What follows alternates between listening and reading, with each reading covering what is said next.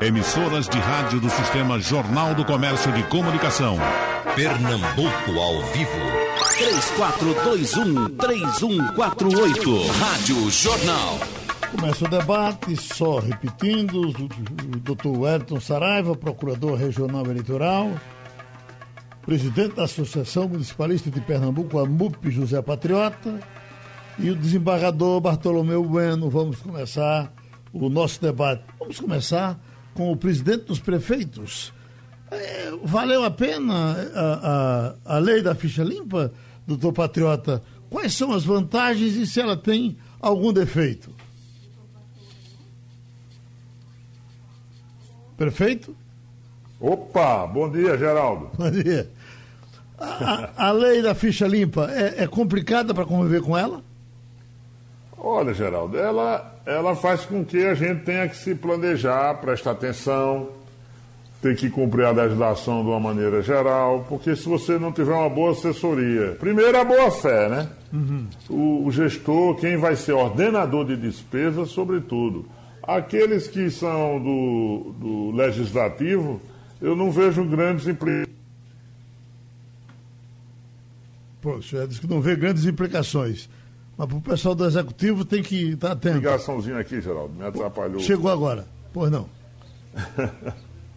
pois não, pode, pode, pode recomeçar, tá tudo certo. O, o legislativo, quem vai para o legislativo tem.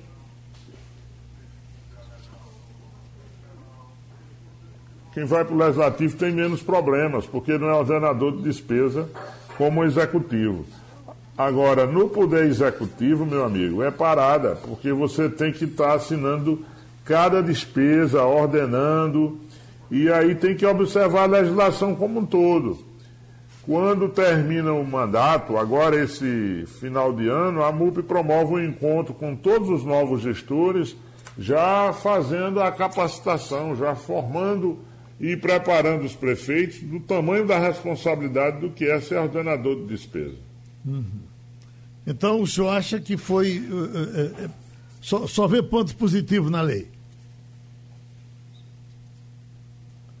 Não, ela é positiva porque previne, né? Porque foi uma lei que teve respaldo da sociedade e ajuda a ter penalidades, porque também não adianta, se não tiver penalidades, a gente não tem a, o princípio da moralidade, que é um dever, uma obrigação de todo gestor público.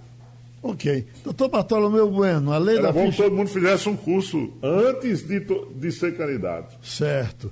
Doutor Bartolomeu Bueno, a lei da ficha limpa, 10 anos, está cumprindo a tarefa dela? Tem sim, Geraldo. Bom dia a todos, bom dia aos ouvintes, ao doutor Saraiva, ao nosso procurador eleitoral, ao nosso presidente da MUP, José Patriota, meu conterrâneo e amigo, e você, Geraldo Freire.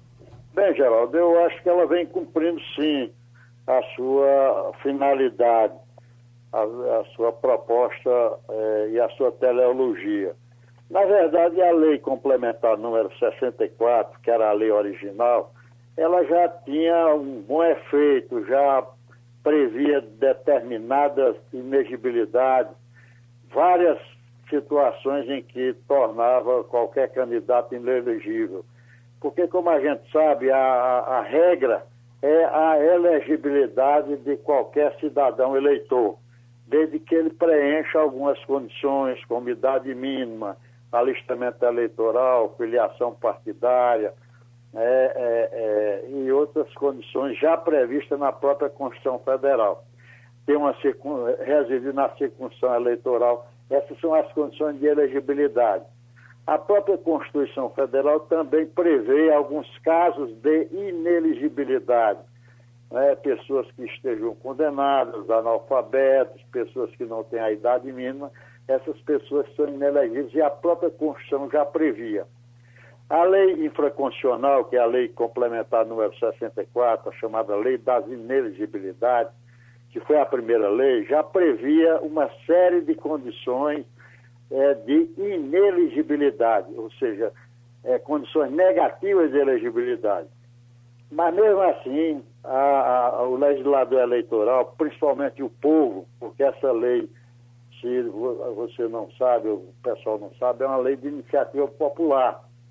movimentado pelo MCCE, Movimento de Combate à Corrupção Eleitoral, e diversas entidades não governamentais, uma própria CNBB, OAB, AV, AV.org, enfim, várias entidades não governamentais reunidas, iniciada em 2008, é, conseguiram 1 milhão e 300 mil assinaturas, aliás, 1 milhão e 600 mil assinaturas, quando na época a Constituição exigia aproximadamente 1 milhão e 300 mil, que é um percentual em cima do número eleitoral. Então é uma lei de iniciativa popular. E essa lei criou-se muito mais é, condições de inelegibilidade ou ações negativas de inelegibilidade e que vem cumprindo sim sua finalidade, notadamente aquelas de pessoas que estejam condenadas é, por um tribunal é, é, colegiado, porque antes se exigia que houvesse a condenação e que houvesse trânsito em julgado. É, veio também proibir o, o financiamento eleitoral através de de empresas públicas, apenas pessoas jurídicas, pessoas físicas é que podem doar em uma quantidade mínima. Isso também já estava previsto numa lei também de iniciativa popular, que é a Lei 9.840 de 99, também de iniciativa popular, que previa é, é, a, a, a corrupção eleitoral, um combate e uma prevenção à corrupção eleitoral. Em resumo, a lei vem atingindo sim a sua finalidade. Mas ela pega, doutor uh, Bartolomeu, somente a questão do furto, do roubo, do, da, da, da corrupção, ou uh, outros crimes mais abrangentes ela não vai? Por exemplo, num uh, Lei Maria da Penha, outras coisas. Político... Não, ela, ela, ela prevê sim uma série de, outro, de outros crimes. Isso é, isso é muita coisa. Olha, por exemplo, nós podemos citar o aumento de rol de crimes elencados no artigo 1 é, no que se refere à rejeição de contas relativa ao exercício de cargo público, né, e que antes, pela lei 64, exigia também apenas que a pessoa tivesse questionado judicialmente, ele poderia ser candidato. Por exemplo, tem um prefeito na minha região que foi prefeito três vezes sem nunca ter uma conta aprovada. Por quê? a conta era rejeitada, o Tribunal de Contas opinava ao contrário, a, a, a Câmara de Vereadores é, é, votava rejeitando as contas, e aí ele questionava judicialmente, bastava esse questionamento e permitia que ele fosse candidato. Agora não, é preciso que esse questionamento seja deferido pela, pela, pela Justiça Eleitoral ou pelo próprio Tribunal de Contas de modo que isso foi mais uma, um questionamento. A inclusão de, de, de, de é, ineligibilidade para os que forem condenados por captação ilícita de sufrágio, ou seja, de voto, a compra de votos, por exemplo, a previsão de ineligibilidade para os que forem excluídos de exercício de profissão por decisão sancionada por órgão de classe, por exemplo, né?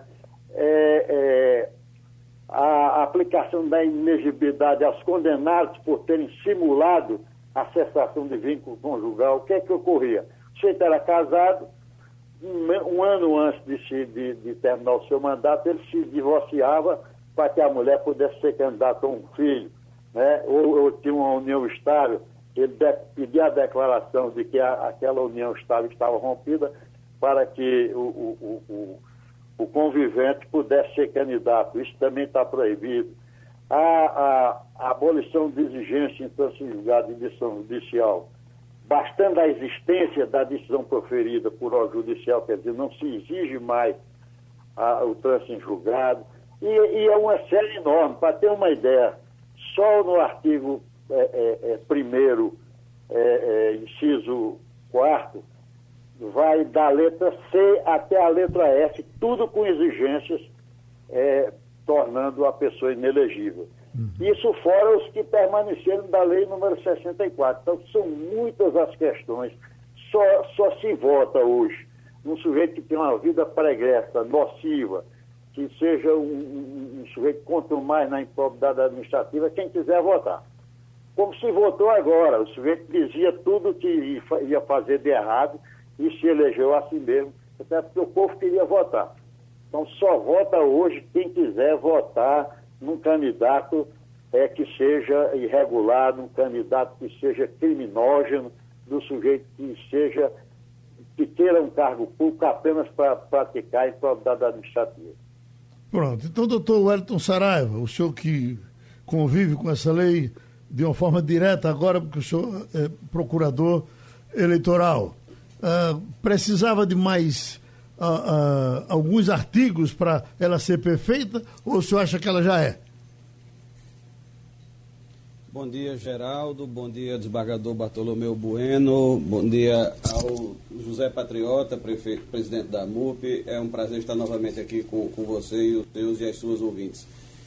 É, como disse o, o desembargador Bartolomeu, é, Geraldo, a lei da ficha limpa é uma lei extremamente importante. O, o que vem a ser a lei da ficha limpa? Ela é a lei complementar 135 de 2010, que fez alterações em uma outra lei, a Lei Complementar 64. Essa Lei 64 é a chamada Lei das Inelegibilidades. Ela prevê casos em que os cidadãos e cidadãs ficam proibidos de se candidatar às eleições. Então, a lei da ficha limpa ampliou, como disse o desembargador Bartolomeu, os casos de inelegibilidade. Ela previu diversas situações que não eram previstas antes nas quais as pessoas eh, não podem mais se candidatar por determinados prazos.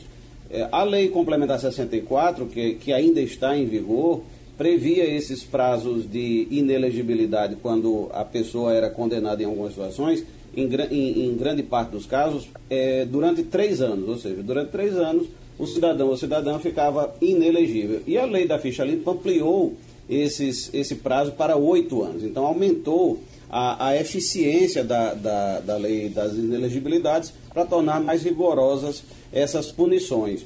E ampliou também, como disse o desembargador, eh, os casos de condenação que geram essa inelegibilidade. Então, só para citar rapidamente alguns desses casos, para que as pessoas tenham uma noção da importância dessa lei. Ela, ela estabelece essa inelegibilidade por oito anos, por exemplo, para certos eh, gestores que percam o cargo por ofensa à Constituição da República, no caso do presidente da República, de governadores, etc. Prevê a inelegibilidade no caso de condenação pela Justiça Eleitoral, quando a pessoa tenha sido tenha praticado abuso de poder econômico ou político. Estabelece a inelegibilidade no caso de condenação em, em segunda instância por vários crimes, como também mencionou o desembargador. Crimes contra a administração pública, como os crimes de corrupção, crimes contra a fé pública, que são os crimes de falsidade, por exemplo, crimes contra o patrimônio público e privado, crime de furto, peculato, é, estelionato, crimes contra o sistema financeiro nacional, crimes contra o ambiente, crimes contra a saúde pública, crimes eleitorais punidos com prisão, crime de abuso de autoridade, crime de lavagem de bem, crime de, de tráfico de drogas, todos esses crimes, quando é, geram uma condenação em segunda instância, isso já causa a inelegibilidade por oito anos. Então, como dizia o desembargador muito bem, antigamente, antes da lei, uma pessoa que fosse condenada bastava é, interpor um recurso, por mais é, incoerente, por mais desprovido de fundamentação que esse recurso fosse, e ele empurrava com isso a punição da inelegibilidade. Então a pessoa continuava se elegendo, se candidatando e às vezes se elegendo, mesmo que tivesse processos por crimes gravíssimos tramitando. Então a lei melhorou muito. Eu penso, Geraldo, respondendo diretamente à sua pergunta, que em termos gerais a lei é boa e adequada. O problema, é, da, digamos assim, da aplicação da lei, desta lei, não é tanto ela própria, mas às vezes algum atraso que ocorre é, no processamento das ações judiciais. Agora, a gente tem que ter a noção de que não é a lei da ficha limpa, e na verdade não é lei nenhuma, que vai resolver a ética da nossa política e a ética da administração pública. Eu, particularmente, penso que o Brasil está passando por uma crise ética gravíssima, como poucas vezes é, eu vi nos meus 53 anos de vida. É, um exemplo dessa crise gravíssima que nós atravessamos é o fato que a, a imprensa vem divulgando recentemente é, de que cerca de 600 mil pessoas no Brasil inteiro é, com, requereram e obtiveram o auxílio emergencial que foi aprovado pelo Congresso Nacional para amparar as pessoas vulneráveis agora nesse período de Covid-19. Então, veja, não, estou, não, estamos falando aqui das pessoas que tinham direito ao auxílio, estamos falando de 600 mil pessoas que indevidamente requereram e obtiveram esse auxílio. Ou seja, são essas pessoas, na minha visão, são criminosas, são estelionatários, porque é, pediram algo é, ao poder público, à administração pública, dando informações falsas para receber uma vantagem econômica a qual elas não tinham direito. Então nós temos, vemos aí nesse grupo de 600 mil pessoas servidores públicos, é, adolescentes é, e adultos jovens de famílias ricas. Recentemente eu recebi uma, uma um, um, grupo de mensagens, imagens de adolescentes do, de um estado vizinho aqui, pessoas ricas com fotografias em viagens ao exterior que tinham é, obtido o auxílio emergencial. Então, esse, esse episódio mostra que a gente tem uma crise ética na sociedade brasileira. As pessoas é, não, não se veem, ou não quero generalizar, mas muita, uma grande quantidade de pessoas não se vê obrigada a cumprir as leis, coloca o seu interesse particular na frente do interesse coletivo e não tem senso comunitário, ou seja, elas não se dão conta de que elas estão inseridas em uma, uma teia social em um, uma estrutura social em que os atos de alguns podem beneficiar ou prejudicar toda a sociedade. Então, enquanto a gente não desenvolver esse sentido comunitário de a gente pensar não só em si, mas pensar também no interesse público, enquanto a gente não desenvolver um senso ético e o senso de obediência às leis, as leis não, não existem como uma sugestão, elas são de cumprimento obrigatório. Infelizmente a gente vê maus exemplos de descumprimento da lei, é, desde as autoridades mais elevadas. A gente vê, por exemplo, o presidente da República que descumpre sistematicamente as leis sanitárias em vigor nesta pandemia, promovendo aglomerações, saindo sem máscara, estimulando aglomerações e agora, por último, é, houve o disparate dele recorrer ao judiciário para não ser obrigado a cumprir uma decisão judicial que o obrigava a usar a máscara de proteção. Então, quando a gente vê maus exemplos de descumprimento da lei, começando do presidente da República até as autoridades mais humildes, mais de, de menor escalão e administrativo, quando a gente vê pais e mães que é, dão esse mau exemplo aos seus filhos e filhas, então a gente percebe que vai precisar ainda andar um caminho muito longo para que o Brasil seja uma sociedade mais avançada. Então, concluindo, a lei da ficha limpa é muito importante. Ela, ela tem afastado centenas ou talvez centenas, milhares de pessoas é, das eleições por conta das inelegibilidades que ela acarreta, mas ela não é suficiente. A gente precisa ter um senso ético em toda a sociedade para não só é, não praticar atos ilícitos, mas também para que os eleitores e eleitoras nas eleições, como lembrou bem o desembargador Bartolomeu, não votem em maus candidatos. Não adianta a, a, nós termos todo esse sistema de legislação eleitoral e quando chegam as eleições, algumas pessoas votam e às vezes elegem candidatos desonestos, é, votam em candidatos que fazem promessas indevidas é, na prática de corrupção eleitoral.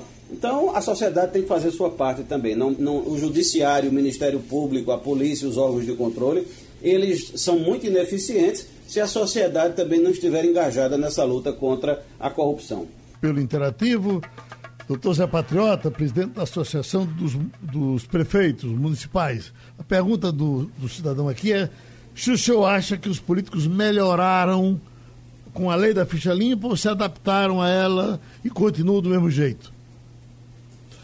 Não, eu acho que os políticos melhoraram bastante, porque também a justiça foi limpando, já tirou um bocado, como disse o doutor Saraiva, doutor Bartolomeu, muita gente vai sendo eliminada. Agora tem uma questão crucial que o doutor Saraiva começou a falar, que é uma questão de educação política, educação como um todo do cidadão. E ele falou muito bem o exemplo do presidente da República, que eu acho que tem uma, um vácuo de educação a partir da família, né, de comportamento, porque uma sociedade democrática tem legislação que é o, o, o norteador do comportamento. Tem que ter um balizador para poder ordenar as relações entre as pessoas. E a gente tem direitos e deveres, é uma coisa básica. Só que a gente tem 24% de analfabeto aqui, então, e mesmo muita gente que estudou, né, mas são cursos assim precários, não tem nem formação familiar e nem uma formação intelectual à altura. E por isso reflete nos comportamentos, inclusive na hora de uma pandemia dessa, onde é uma agonia, tem que ter polícia na rua para a pessoa usar máscara, para defender a sua própria vida. Me diga se isso tem cabimento. E às lideranças e aos eleitos, esse é que tem uma responsabilidade maior, porque o líder influencia os seus liderados, o seu comportamento, a sua conduta. Então, eu concordo plenamente e digo mais: essa história de querer levar vantagem de tudo, de não respeitar fila, de não querer respeitar a legislação, as coisas naturais, então é uma coisa muito ruim né, para a sociedade, para a imagem do país. Por isso que eu acho que há uma carência de uma educação mais completa, mais integral, que envolva a formação do ser humano como um todo, a sua personalidade desde criança.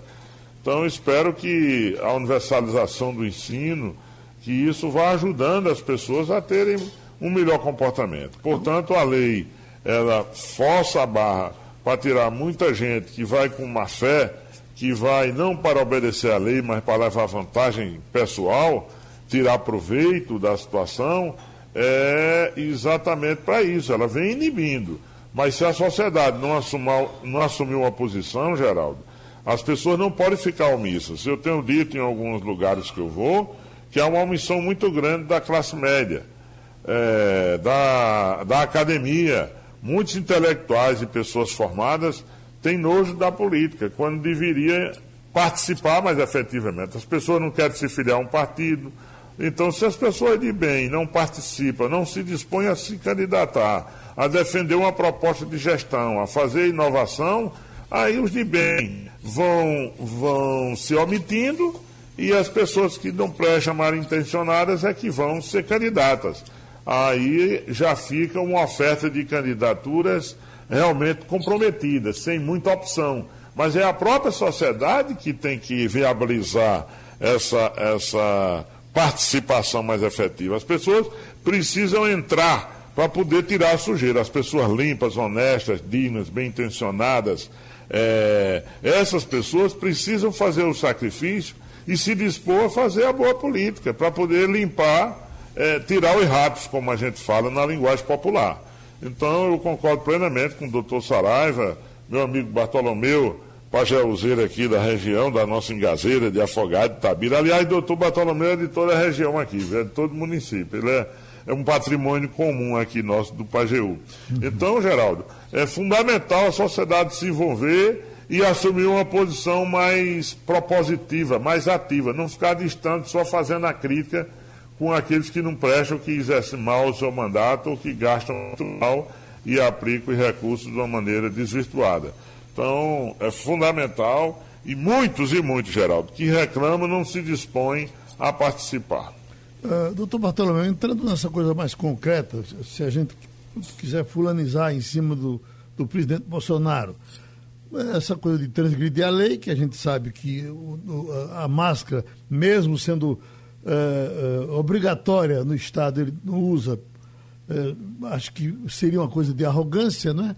depois com relação a desacreditar a ciência, mas essas, por isso aí a lei da ficha limpa não o pegaria, porque aí é, é, é, entra, no, entra no terreno, não é isso? Não, a lei da ficha limpa pega qualquer cidadão brasileiro, mesmo que ele exerça o maior cargo da República, a magistratura maior da República, que é a presidência da República. E isso o ministro Veloso disse muito claramente. Uhum. A lei, ninguém está imune à lei, ninguém está ausente de sofrer os efeitos da lei quando praticar uma improbidade administrativa ou um crime comum. Mas eu, eu, o, que, o, que, eu lhe pergunto é isso: no, no caso, o que o presidente Bolsonaro pratica. Uh, uh, seria já suficiente para que a lei da ficha limpa o atingisse, essas coisas que têm sido feitas uh, com relação a desacreditar a ciência, por exemplo? Tem sim, veja, é, é, é, evidentemente, e aí eu concordo com o nosso presidente José Patriota, a classe média brasileira e o cidadão brasileiro, o eleitor brasileiro, é muito culpado por isso. porque esse, esse presidente da República, ele dizia muito claramente quando era candidato que ia fazer de errado, que ia invadir a Amazônia, que ia autorizar queimada, que ia autorizar grilagem, que ia autorizar garimpagem ilegal, que índio não valia nada e não tinha direito a terra nenhuma, porque só tinha 1% de índio que tinha 5% do território brasileiro. Enfim, que negro não valia nada, negro não, não era nem pesado, era, é, é, é era por, por, como é por, por quilo, não, que chama um boi, é, por arroba. Enfim, todo mundo sabia que ele ia fazer isso. E você veja, a lei da, da ficha limpa dá como inelegível quem praticar crimes contra o meio ambiente e a saúde pública. E ele vem praticando crime contra o meio ambiente, ele e o seu ministro, Salles, e contra a, a, a saúde pública nas, nas, suas ações negativas contra o de combate ao coronavírus, como os demais eh, governadores vêm fazendo, e ele vem se posicionando contra e perseguindo os governadores.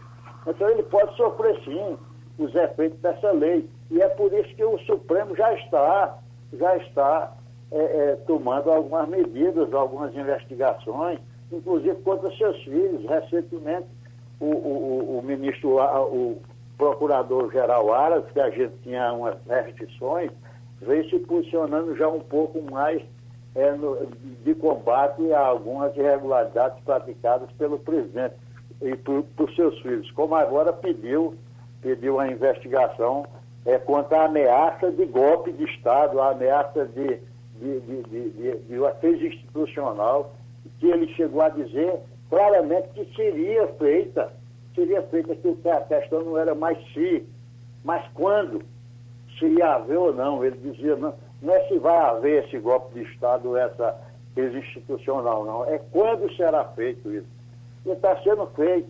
Eu fiz uma representação quando era presidente da, da, da Associação Nacional dos Embargadores contra o, o, deputado Eduardo Bolsonaro, quando ele disse que para invadir o Congresso Nacional bastava um jipe, um cabo e um soldado, com todo respeito ao cabo.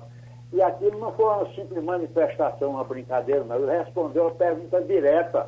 Ele dando uma aula lá, que ele parece que é agente de Polícia Federal, e estava dando aula para um concurso desse, uma aula de, de curso desse para concurso.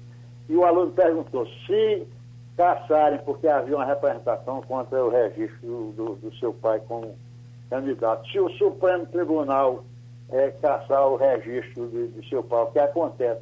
Ele disse, o Supremo que se atreva, rapaz, que pague para ver, porque para tomar conta do Congresso não precisa apenas um jipe, um soldado e um cabo, com uma ameaça direta de invasão ao coisa. O presidente da República sai todo dia para frente do, do, do, coisa.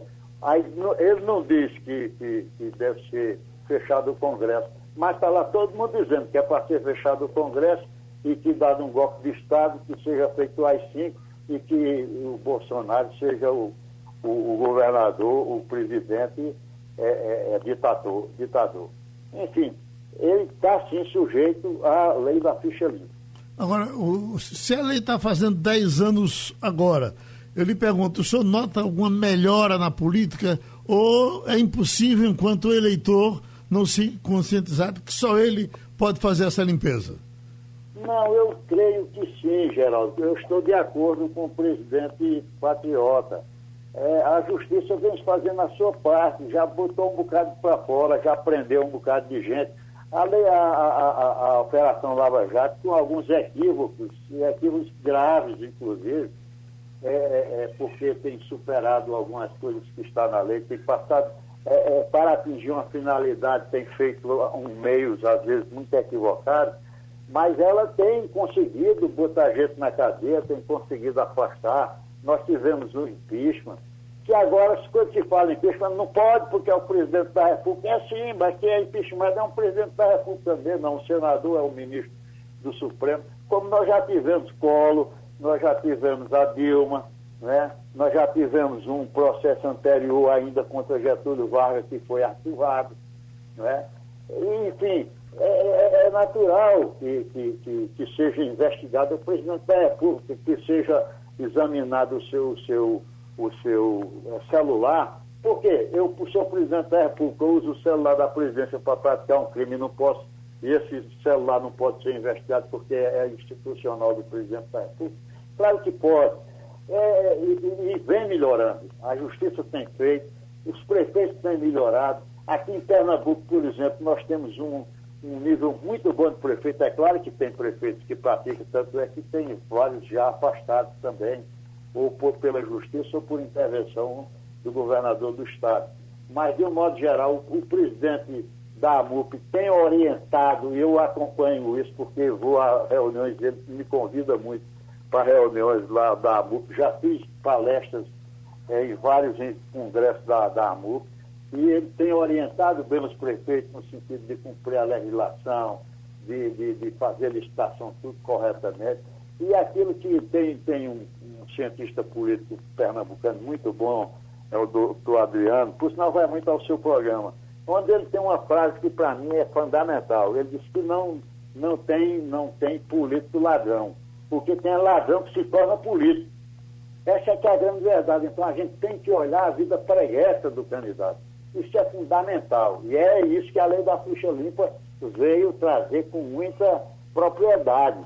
E a gente fiscalize a vida preguiça do indivíduo antes de votar nele. Isso é que é importante. Agora, se a lei da ficha limpa é tão boa assim, ela não deveria ser estendida para outras categorias, porque só ao político ela não poderia pegar outros agentes públicos de um modo geral, porque o, o, o camarada não poderia ser, por exemplo, um juiz se ele não estivesse enquadrado em, em artigos da lei da ficha limpa? É verdade, Geraldo. E na verdade, na prática, isso já existe há muito tempo. Já existe há muito tempo uma pessoa para ser candidato a juiz num concurso, através de um concurso público, ele não é eleito, mas através de um concurso público, ele é feito uma investigação da sua vida preguiça em profundidade. Eu vou lhe dar um exemplo. Eu, eu tenho 39 anos de magistrado, mas quando eu fiz o concurso para magistrado, o corregedor da época, depois se tornou até meu amigo, o, o desembargador Cláudio Américo de Miranda, né, que era o corregedor da época, quando eu fui candidato, tinha na minha cidade, lá em Tabira, até um parente meu distante, que tinha o mesmo nome meu. Ele só não tinha Moraes, mas era Bartolomeu Bueno de Freitas. E o, é, mas o nome dele era Bartolomeu Bueno de Freitas. Ele era conhecido como Batinha. E era uma conduta, como se chama lá no nosso interior, lá em, em na sua cidade, lá em Mimoso. Mimoso, Mimoso lá em Tabira, em, em Gaveira, né? Mimoso, a gente chama aquele indivíduo que é criador do problema na cidade, chama má conduta. Uhum. Ele era má conduta, tinha dado facada em soldados, toda festa ele criava uma confusão, e tinha lá, respondia uns crimes. E quando veio minha, meus, meus antecedentes, apareceu esse camarada com esses processos lá. Pois o corregedor votou contra a minha candidatura, dizendo que eu tinha crime.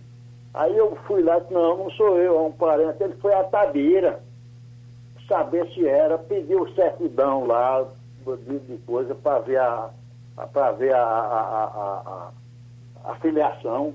Eu, naquela época, tinha a folha corrida policial, não sei se você lembra disso. Sim, sim. Não era só os antecedentes da justiça, era a folha poli, é, é, policial. Folha corrida da polícia. É, folha corrida da polícia. Quando eu fui tirar também apareceu. Aí eu, eu, eu disse, não, mas veja a filiação. Eu me lembro que o, Naquela época, a ditadura braba danada ali na, na, na, na, na, rua da Aurora, né?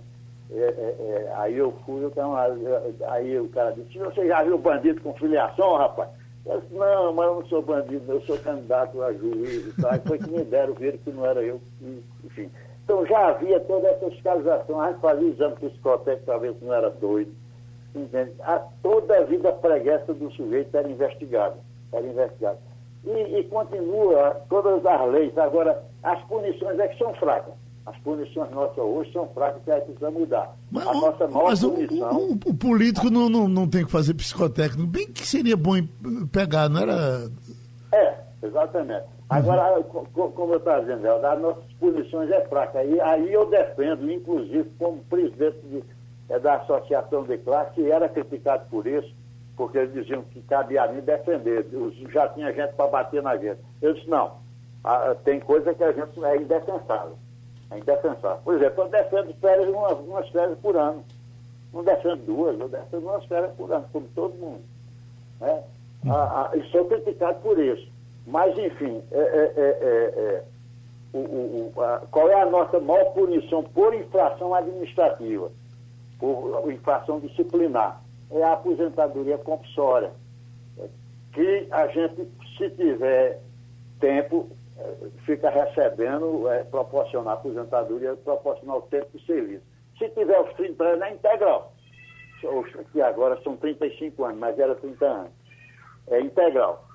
Agora, é aberto também, se essa mesma infração disciplinar corresponder a um crime, é aberto o processo. E eu fiz isso. Eu botei quatro juízes para fora aqui e cheguei a prender 14 pessoas quando era corregedor geral.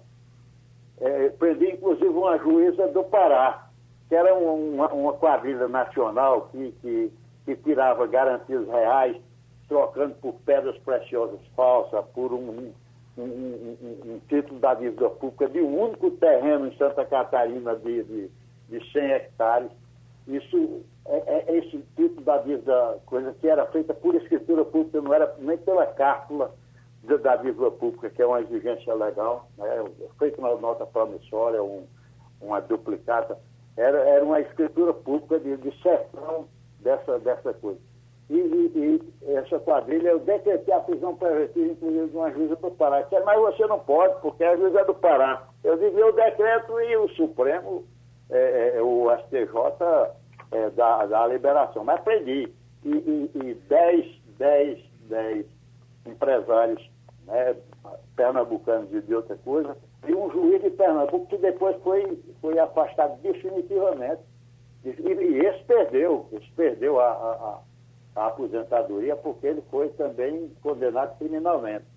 Né? E, e, outros colegas afastaram também, Jones Figueiredo também caçou um, a, a desembargadora Helena Caúla outro. Enfim, teve uma época que nós botamos seis juízes para fora, definitivamente. Deixa eu pedir então, um comercial. Conjuizar, conjuizar, e deveria vir com outras funções. Uhum. Ministério Público precisa, Ministério Público custa uma força enorme chega até, o, o, o, o, presidente da MUP sabe disso. Tem promotor que chega, está na sua casa aí, diz, diga ao prefeito que vem aqui em casa prestar conta do que ele está fazendo. Desse jeito. Passando por cima da lei, porque ninguém tem esse poder. Uhum. Você abre o, o TCO, você abre a, a, a, a investigação lá, você abre o, o, um ajustamento de conduta, seja lá o que for. Mas não dessa forma certo. o inquérito civil, né, a ação civil pública, mas não dessa forma. Ninguém tem o, o, direito de mandar chamar o prefeito. Tem prefeito no interior que não consegue trabalhar mais com o, o, o promotor todo dia na, na, sua casa, dando ordem e mandando fazer as coisas. Procurador Wellington Saraiva já revelou a história aí, doutor. Ele estava falando da ficha limpa, entrou no abuso de poder. Fique, fique à vontade. Geraldo, é, é, esse ponto em que você tocou é importante. É, a lei da ficha limpa também prevê a, a, impossibilidade de as pessoas se elegerem, ou seja, a inelegibilidade, no caso de condenação pela Justiça Eleitoral por abuso de poder político ou por abuso de poder econômico. Existe uma diferença entre esses dois conceitos. O abuso de poder econômico ocorre quando se verifica um desequilíbrio na disputa eleitoral um princípio fundamental das eleições é que os candidatos e as candidatas têm que estar em igualdade de condições. Então, existe até um princípio jurídico que é denominado de princípio da igualdade de oportunidades. Para evitar a quebra dessa igualdade de oportunidades, a legislação eleitoral prevê uma série de requisitos. Por exemplo, não é possível fazer é, gastos no período de pré-campanha, da chamada pré-campanha eleitoral, que é aquele período antes das convenções partidárias que escolhem os candidatos e depois, quando esses candidatos precisam registrar a sua candidatura na Justiça Eleitoral. O período anterior a isso é, é chamado, é conhecido como período de pré-campanha. Nesse período, os pré-candidatos, aquelas pessoas que têm interesse em se candidatar, não podem realizar gastos públicos para se promover, porque isso desequilibraria a disputa eleitoral e, além disso, a legislação exige também que todos os gastos de campanha sejam registrados e, e transitem por meio de uma conta bancária que deve ser aberta especificamente para isso. Aliás, eu aproveito para fazer um parênteses para chamar a atenção dos futuros candidatos e candidatas das eleições de 2020 para que tenham muita atenção nas suas prestações de contas, para que todos os, os valores que recebam e todos os valores que gastem na campanha passem por essa conta bancária é, específica para a campanha. O Tribunal Regional Eleitoral de Pernambuco, na atual composição, sob a presidência do desembargador Frederico Neves, tem, tem é, sido bem rigoroso no exame dessas contas de campanha e tem rejeitado, tem reprovado muitas contas de campanha porque elas não atendem aos requisitos da legislação. Então, os candidatos e candidatas precisam ter muita atenção a isso, estar bem assessorados por bons contadores e bons advogados para que as suas prestações de contas sejam aceitas. Pois bem, na pré-campanha e também durante a campanha eleitoral, se se verificar que alguma pessoa usou recursos indevidamente fora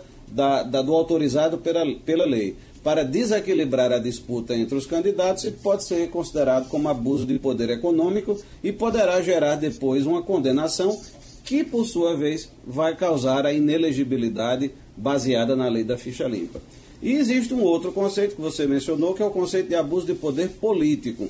Quando é que ocorre isso? Ocorre quando algum gestor público, quando alguma autoridade pública, quando algum servidor público com algum, algum nível de poder utiliza é, em alguma medida, em algum nível, a chamada máquina administrativa, ou seja, os recursos materiais, humanos da administração pública em favor de um candidato. Um exemplo muito é, comum, muito conhecido, é aquele em que um gestor público, um prefeito, por exemplo, usa é, funcionários públicos no horário de expediente para fazer campanha em seu próprio favor. Ou então um, o, o exemplo em que um prefeito ou prefeita contrata indevidamente pessoas no ano eleitoral para que essas pessoas depois é, é, lhe deem o voto e deem também o voto de seus amigos e familiares. Esses são dois dos vários exemplos de abuso de poder político. Então, nesses dois casos, se houver um processo previsto na legislação eleitoral e a pessoa for condenada, ela também ficará, poderá ficar inelegível por até oito anos com base na lei da ficha limpa. Recentemente, o TRE aqui em Pernambuco condenou é, o, pre, o, atual prefeito e o vice-prefeito do município de Agrestina, é, porque eles, na eleição de 2016, contrataram uma grande quantidade de pessoas de forma ilegal é, desequilibrando a disputa eleitoral. E o, o, TRE é, considerou que havia ali abuso de poder político e decretou a perda do mandato do, do atual prefeito e vice-prefeito de Agrestina e determinou que o município realize eleições indiretas para, para a escolha de um novo prefeito, a fim de cumprir um mandato tampão até o final do ano quando então no ano que vem haverá um novo prefeito. Esse é só um exemplo, eu cito esse caso, porque o julgamento foi público, eh, não há nenhum sigilo em, em, relação a isso, embora o prefeito e o vice-prefeito atuais possam ainda recorrer, mas a decisão já foi tomada e foi determinado o afastamento deles do município. Então, isso é um exemplo para mostrar que a lei pode ter efeitos. Por outro lado, temos um, um, aspecto negativo também nessa decisão, é o fato de que ela demorou e só chegou agora no finalzinho do mandato desse prefeito. A gente espera que em casos futuros a Justiça Eleitoral consiga andar de forma mais rápida para que essas decisões sejam mais, mais é, eficientes, sejam no início do mandato e não no fim do mandato, como foi agora. Mas eu cito isso não para criticar a Justiça Eleitoral, e sim para é, mostrar que é possível haver condenações com base na lei da ficha limpa. E esse prefeito e vice-prefeito, mesmo que eles não sejam afastados até o final deste mandato por alguma, alguma dificuldade qualquer na, no processamento da ação, eles ficarão inelegíveis por oito anos.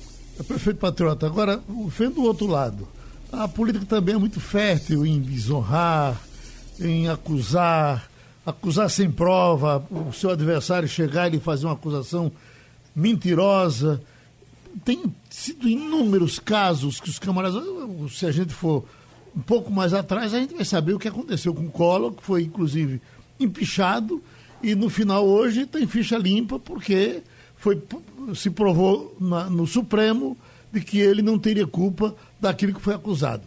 O que eu lhe pergunto é, fazer o quê? Como é que o político faz para também eh, se proteger contra a acusação mentirosa? Muito difícil, Geraldo. É uma situação delicada, porque as ofensas, os abusos, em muitos lugares, faz parte até da chamada cultura, que é, uma, é um péssimo costume.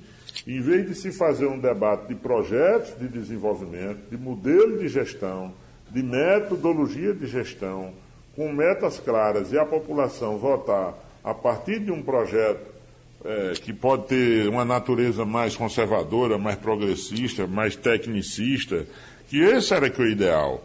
Por isso que é muito importante que os partidos se reestruturem, que hoje você apresenta na Justiça Eleitoral uma intenção de projeto, de, de, de gestão, de governo, mas ainda é muito, é, é muito pro forma, eu diria assim. Né? É preciso, envolve educação, envolve toda uma conduta, um comportamento que precisa mudar, para que os eleitores formem convicção pelos projetos de gestão. Qual é o projeto de nação que o presidente Bolsonaro e demais candidatos apresentou para o país? Qual é o projeto de, dos governos estaduais? E assim também para os municípios. Daí, quem sabe um dia as eleições possam coincidir, que, que ao meu ver, facilitará muito um, um debate mais qualificado. E essa eleição solteira, localmente, e sem uma estratégia, se não mudar, se não tiver uma reforma nesse campo partidário, porque até agora só foram pequenas emendas, pequenos remendos. Né? É preciso, não é só isso que vai resolver, como se diz, não é só a lei. Né? Tem que se resolver no dia a dia, mas a lei é fundamental, que tem avançado muito, tem sido aperfeiçoado né, no sentido de que sai do ataque pessoal, do personalismo, do. Porque é impossível você evitar, Geraldo. E agora com as redes sociais piorou a situação. É preciso que o Congresso tenha é, é, regras, que a gente tenha lei clara, porque virou um terreno de ninguém. Todo mundo ataca, há uma acusação constante contra as pessoas, agressões, ofensas. E aí fica difícil porque afasta as pessoas de bem da política também. Uhum. Né? Você democratiza, é sempre bom a democracia do ponto de vista de ter a pluralidade, de todo mundo expressar o que pensa, a, que haja o respeito e a convivência harmônica entre pensamentos diferentes, mas há muitos abusos nesse terreno, há um abuso demais. Ora, se tem abuso de autoridade, imagine do cidadão comum que não tem formação, na ignorância, ele quer ter interesse contrariado e quer atingir a pessoa, o ser humano, a família do candidato. Esse é um aspecto que afasta muita gente de bem da política, que evita que muita gente boa entre, porque o nível de campanha das campanhas ainda é um nível baixo, ainda tem muita, muito jogo sujo, diria assim, uhum. né? muito fake news. É, e tudo isso atrapalha, né? A verdade vai ficando duvidosa na impressão popular. E quanto ao abuso de autoridade, isso é uma coisa que existe. O doutor Bartolomeu é, começou a tocar, eu não queria aqui declinar nomes, mas tem situações de promotores, não é a maioria, não é o que predomina. O Ministério Público Estadual é parceiro nosso, a gente tem várias ações em conjunto, mas aqui acolá tem um que abusa, né? Teve outro dia um que entrou no gabinete do prefeito sem nem marcar, sem avisar, e obrigou a secretária a destravar o computador, invadiu lá o gabinete do prefeito, não faz muito tempo isso. Então nós tivemos que chamar o procurador para uma conversa e tal, e mediar esse conflito. O prefeito ficou irritado, entrou é, na justiça, no conselho, no conselho superior e tal, porque tem, é uma coisa absurda, né? Dizer, você pode requisitar os documentos, essa relação ela tem que ser estreita, tem que ser amistosa, mesmo porque estão funções e atribuições diferentes mas são complementares. Ninguém é inimigo, nós estamos no Estado de Direito, de direito então não precisa essa, essa violência. Né? Há também determinadas buscas e apreensões que há certos exageros. E o pior, a imprensa às vezes sabe primeiro. Isso expõe muitas pessoas. Depois de julgado, é aí é que vai saber que o cara às vezes é inocente. Né? Então é preciso apurar, garantir o direito de defesa, mas punir severamente e divulgar depois das coisas estarem esclarecidas e julgadas. Mas fazer um pré-julgamento popular é pior do que a decisão da justiça, muitas vezes, a exposição do agente público na mídia, né, ele totalmente sem, muitas vezes não tem nem conhecimento do que se trata ainda, não foi nem notificado. Então, essas, esse tipo de operações espetacularizadas também torna-se desnecessário. É preciso ir buscar né, e só noticiar, de fato, após o julgamento. Mas toda vez que bota a imprensa na porta, é, fica complicado, né? As pessoas, de, as pessoas de bem, mais uma vez eu digo, ficam assustadas, dizem, não, rapaz, desse jeito não dá. E assim por diante. Outro dia tem uma empresa envolvida aí no escândalo e quando o Tribunal de Contas puxou a lista, puxou pelo nome da empresa os municípios onde ela já tinha ganho licitação. Aí estava o município de São Bento nessa lista. Eu liguei para a prefeita, que eu conheço bem, uma procuradora federal. Eu disse, Débora, você está envolvida no escândalo aí? Isso o que foi, patrona? Aí eu disse, está aqui, teu nome está no jornal, o, o, o, nome do teu município, São Bento do. Essa aqui eu posso publicar. Quando eu fui ver, essa empresa tinha ganho uma, um pregão eletrônico, um item que não dava nem mil reais e tinha pedido apenas uma, uns 500 reais, a empresa tinha entregue e era noutra área, não era nem na área de saúde, nem nada. Aí foi fazer uma nota para explicar que São Bento Una não era igual às outras situações. Então, é, é difícil, né? O pregão eletrônico é, é por item. Então, ele, ele se habilitou e forneceu aquele item lá, que não deu nem mil reais de consumo, que não teve relação, que ela não conhece a empresa, que, quer dizer, e, as, e entrou na lista dos, dos que estavam com escândalo. Prefeito, o tempo, o tempo da gente foi vencido, significa que a gente certamente tem espaço para criar a lei da língua limpa. Eu não posso dizer nada contra o senhor que eu não possa provar e a recíproca é verdadeira. A gente conversa sobre isso outro dia, não é isso? Obrigado aos amigos, Wellington Saraiva, José Patriota, Bartolomeu Bueno Sugestão ou comentário sobre o programa que você acaba de ouvir, envie para o e-mail ouvinte@radiojornal.com.br ou para o endereço Rua do Lima 250, Santo Amaro, Recife, Pernambuco.